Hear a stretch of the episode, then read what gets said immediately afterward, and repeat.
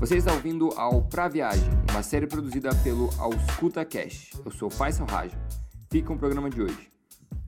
Bom dia para todo mundo, espero que vocês tenham um excelente dia pela frente e o Pra Viagem de hoje é sobre Space Medicine, medicina espacial. Então, a ideia para fazer esse programa surgiu quando eu estava vendo uma palestra de um médico, ele comentou sobre medicina espacial. Eu fui ver o que tinha na literatura sobre isso e na semana passada o New England Journal of Medicine publicou um artigo de revisão sobre o tema. O nome desse artigo é Space Medicine in the Era of Civilian Spaceflight, ou seja, é a medicina espacial na era de uh, voos espaciais para civis. Uh, o artigo foi escrito pelo Jan Stipak, pela Rebecca Blue e pelo Scott Parazinski. O texto ele é muito fácil assim de ser lido, mas ao mesmo tempo ele é muito interessante, principalmente para quem gosta uh, de física uh, e gosta também de inovações na medicina. A medicina espacial, né, acho que merece uma introdução para quem nunca ouviu falar sobre o tema. Ela surgiu junto com a necessidade dos humanos irem para o espaço. Desde que os homens foram para o espaço, a gente precisou desenvolver é, modelos teóricos para a gente explicar uma série de coisas que aconteciam quando os humanos entravam em órbita. E pelo mesmo motivo uh, dos humanos terem que explicar o que acontecia quando uh, a nossa fisiologia era alterada, a gente precisou aos poucos se adaptar a condições médicas que aconteciam em órbita, sejam fraturas, outros tipos de lesões, infecções e tudo mais. E junto com isso veio então a medicina espacial para tentar adequar essa medicina que a gente desenvolveu na Terra para ambientes de gravidade reduzida ou até mesmo sem gravidade. Uh, o artigo então ele começa é, falando sobre isso, sobre que uh, mais ou menos umas 500, mais, um pouco mais de 500, 600 pessoas já foram para o espaço.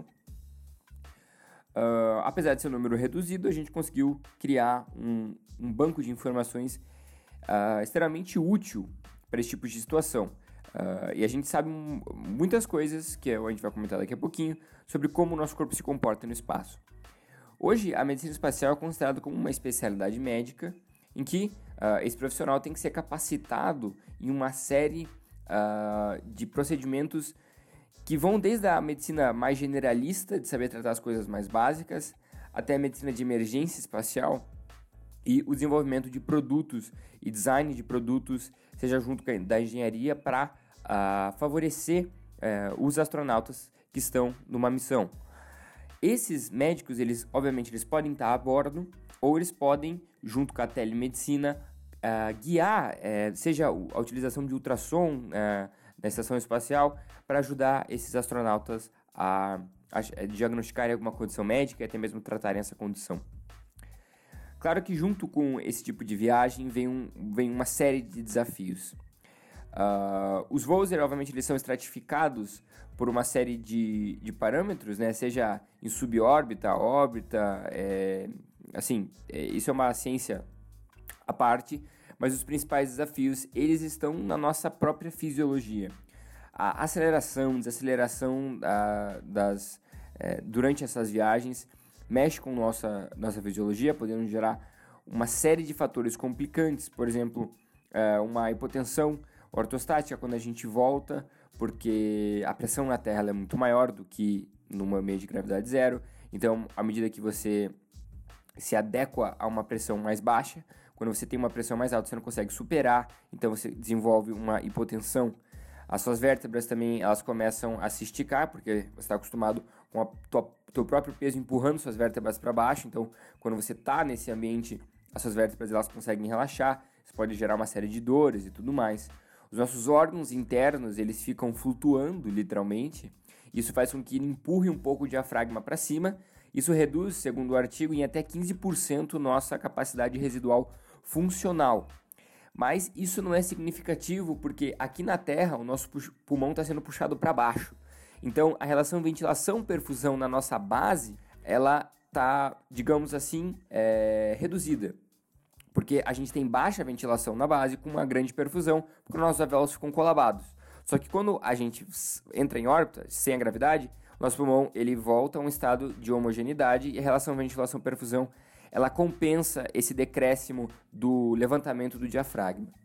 Outra série de, de eventos também ocorrem, por exemplo, um edema de face, porque nosso organismo se adaptou a bombear um sangue com um pouquinho mais de pressão para nossa cabeça, e quando a gente está sem gravidade, essa pressão acaba sendo excessiva, causando um edema. Uh, o nosso sistema neurovestibular ele fica alterado, sem gravidade ele não funciona, a gente não sabe muito bem o que está para cima ou o que está para baixo. Uh, outras questões incluem atrofia muscular, por isso que a gente vê também, não só por isso, mas por uma série de outros eventos também, uh, os astronautas quando eles voltam para a Terra, eles têm que ficar na poltrona deles e sair muitas vezes de cadeira de rodas, porque eles estão com os músculos atrofiados, apesar da extensa uh, estimulação que eles fazem lá de exercício, para tentar manter um, um limiar aceitável. Claro que a psicologia desses, desses astronautas também vai ser alterada e de qualquer pessoa no espaço Uh, a gente sabe isso devido a, a, profissionais que foram lá e são treinados. Se eles treinados já desenvolvem isso, a gente pode supor que talvez esse efeito seja maior em civis não treinados. Uh, o isolamento, o, a, a, extensão, às vezes longa das missões, pode afetar o nosso uh, psicológico de uma forma drástica até. E entrando então nesse ponto, os autores eles comentam que apesar da gente ter um grande conhecimento, a nossa amostra é muito padronizada. A maioria da população é, é do sexo masculino, é um, é um profissional treinado, geralmente com uma experiência militar, então é muito bem é, de saúde, com, com um porte físico bem desenvolvido. Então é uma amostra que tem um pouco de viés. A gente não pode extrapolar todo esse tipo de conhecimento uh, para outros indivíduos. A gente não sabe como uh, um diabético descompensado vai uh, operar numa fisiologia dessa alterada como um, um indivíduo com DPOC, com asma, com qualquer outra condição, vai se desenvolver nesse uh, ambiente. Claro que é muito útil a gente saber esse tipo de, uh, esse tipo de informação, a gente não pode descartar. E claro que uma série de pontos legais emergem com uh, o barateamento dessas tecnologias de viagem, pelo simples fato de que os civis vão viajar mais para o espaço. Então, esse barateamento foi principalmente gerado pela SpaceX, uma empresa do Elon Musk, para quem não conhece, que conseguiu baratear as viagens por meio da reutilização de espaçonaves. Então, o que eles conseguiram fazer foi pegar uma espaçonave, colocar carga, qualquer coisa assim, enviar para o espaço, que alguma uma parte dessa carga chega na estação espacial e a outra volta e pousa na Terra. Então, antigamente eles tinham que pegar essa espaçonave, jogar para o espaço e os, o resto dela era colocado em órbita e jogado para fora. E, obviamente, é muito caro fazer um, um, uma espaçonave, um foguete. Então, com o barateamento e a reutilização de foguetes, que podem voar 3, 4 vezes, uh, os civis vão começar a poder viajar da mesma forma que o avião um dia foi muito caro para viajar, hoje é muito mais barato. Uh, isso levanta também o ponto de que pessoas doentes vão começar a viajar. E a gente tem que uh, ter um protocolo de, de termo de consentimento de médicos a bordo capazes de fazer isso. A medicina espacial tem muito a nos oferecer e um, uma uh, gama extremamente grande de inovações necessárias. Então, esse profissional, a especialidade médica, uh, tem muita perspectiva para os próximos anos com esse barateamento. Uh, na área de pesquisa, para uh, ver como o corpo se comporta nesse novo ambiente, o corpo doente se comporta nesse ambiente, na parte de design e de engenharia com novos produtos, e claro, na própria parte de cuidado médico, seja nas emergências, com cirurgias que já foram feitas no espaço, telecirurgias, telemedicina e tudo mais. Bom, esse foi o programa de hoje. Se vocês gostaram, compartilhem com seus amigos. Uh, e a meta para casa é vocês acharem uma especialidade médica que vocês não conhecem e mandem pra gente uh, que vocês descobrirem e mandem pra gente lá no direct, arroba auscultacast.